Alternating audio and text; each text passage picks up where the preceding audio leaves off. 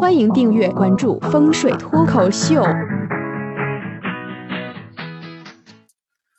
说怎么样才能找到一个好的风水师？我觉得首先呢，你得对风水师有所尊重。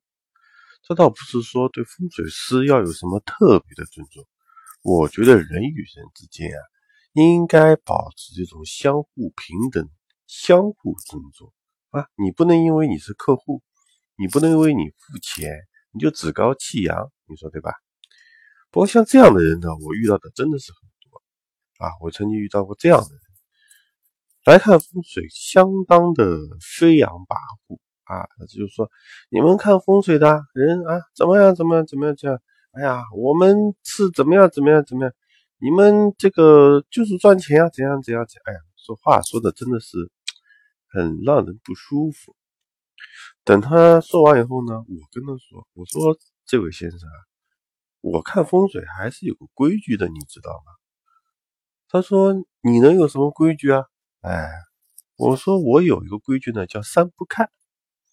他说哪三不看呢？我说我的三不看就是啊。不想看就不看，不想看就不看，不想看我就不看。